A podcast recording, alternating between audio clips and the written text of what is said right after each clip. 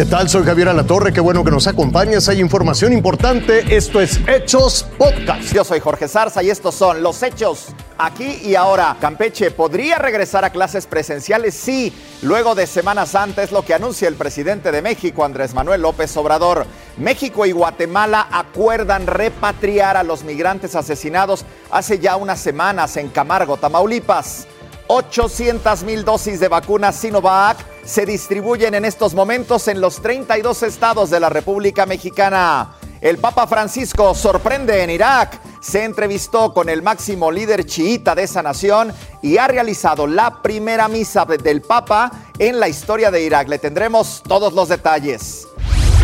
Arrancamos en el sur del país. Campeche podría ser el primer estado en regresar a clases presenciales, al menos es lo que ha anunciado el presidente de México, Andrés Manuel López Obrador. Queremos que este estado sea el primero en eh,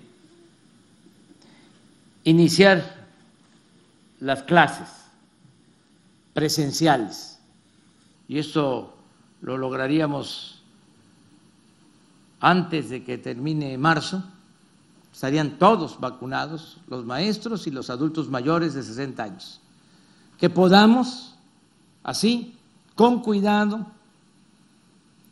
con protocolos sanitarios, regresar Seguimos en el norte de la República Mexicana porque fueron identificadas ya las 19 víctimas calcinadas el pasado 22 de enero en Camargo, en Tamaulipas. Los gobiernos de Guatemala y de México han acordado que los cuerpos de estos 16 guatemaltecos serán repatriados a su país el próximo 12 de marzo. Ambos países cumplirán con los protocolos y con las honras fúnebres que corresponden en estos casos.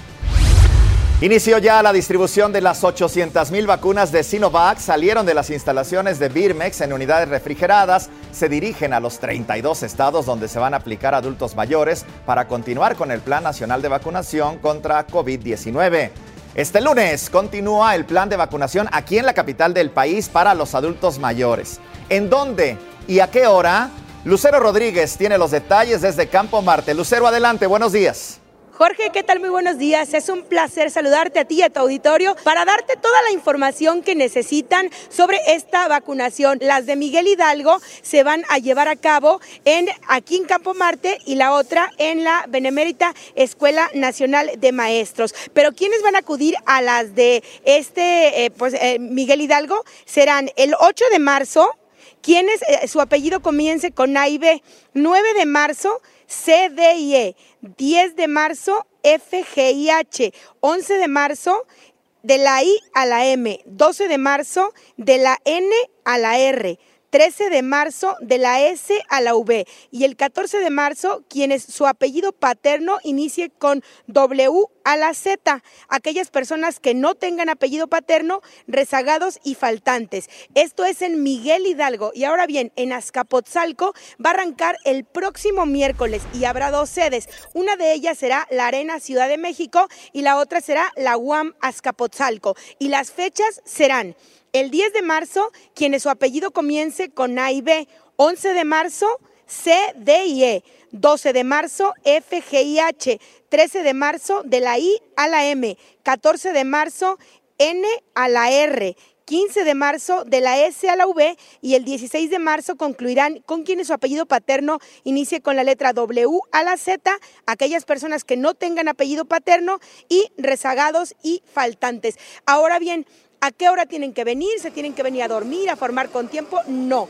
Todas las personas que ya se registraron a través de la página de internet, se les va a mandar un mensajito de texto o se les va a llamar por teléfono para que se les avise exactamente el día que les toca y la hora, Jorge. Muy bien, buen reporte. Vamos a estar pendientes, Lucero, para que la gente pueda asistir y pueda arrancar esta vacunación. Muchas gracias. Una visita histórica y, por supuesto, peligrosa. El Papa Francisco está a punto de concluir su histórica gira por Irak, su primer viaje internacional desde que inició la pandemia. El viaje fue pospuesto e incluso se intentó cancelar por cuestiones que pondrían en peligro su seguridad y sobre todo su salud. Pero esto no amedrentó al Papa, quien vacunado contra la COVID-19 consiguió visitar a los cristianos iraquíes, la minoría religiosa de ese país Además, dejó de lado la sencillez que lo caracteriza para transportarse, pues para movilizarse estuvo a bordo de un BMW blindado. El viaje está rompiendo muchos paradigmas, pues el Papa no solo ofició misas, sino que visitó los sitios sagrados para el Islam, como el lugar de nacimiento del profeta Abraham, y se pronunció contra el terrorismo religioso. Además, tuvo acercamientos con figuras como el presidente Baram Salih y el gran ayatollah Ali al-Sitani, líder espiritual, con un fin muy claro, poner de lado todas las diferencias por el bien común, pero sobre todo, forjar lazos de amistad y colaboración entre diferentes comunidades religiosas. Con información de Marisa Espinosa, Azteca Noticias. Te invito a que siga con nosotros mañana con detalles de más información que justo ahora está en desarrollo.